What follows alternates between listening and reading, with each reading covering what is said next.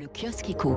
Une photo à la une des échos, celle des deux ministres euh, principaux de Bercy, Bruno Le Maire bien sûr et son nouveau binôme pour le budget, Gabriel Attal. Photo prise dans la cour de l'immense ministère. Je vous parlais d'un miracle, c'est celui qu'ils annoncent sur l'état des finances publiques. Nous attendons 55 milliards d'euros de plus que prévu en 2022. Gabriel Attal n'est pas peu fier, c'est la démonstration qu'une politique tournée vers les baisses d'impôts et le travail produit des richesses et du financement pour la protection des Français, dit-il.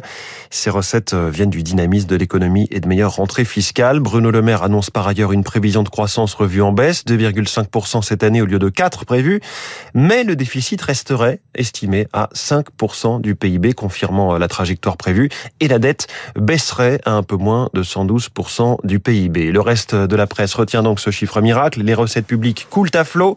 Point d'exclamation, ironise l'opinion qui parle d'un magot. La cagnotte fiscale, c'est là le, choix de motif de, de la tribune en première page. Le Figaro n'est pas dupe et fait sa une sur un plan pouvoir d'achat qui suscite le doute. L'augmentation des recettes cette année devrait compenser l'explosion des dépenses, mais le ralentissement économique et la hausse des taux dégraderont peu à peu les comptes publics. C'est d'ailleurs l'analyse que va nous partager François Vidal dans son édito à 7h10.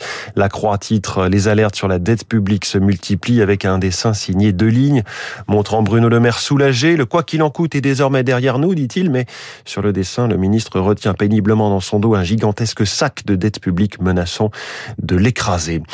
Enfin, le bon bilan de Station F à lire dans les échos, double page sur les 50 de ce campus géant qui a accueilli 5000 startups depuis ses débuts. On referme ce kiosque écho.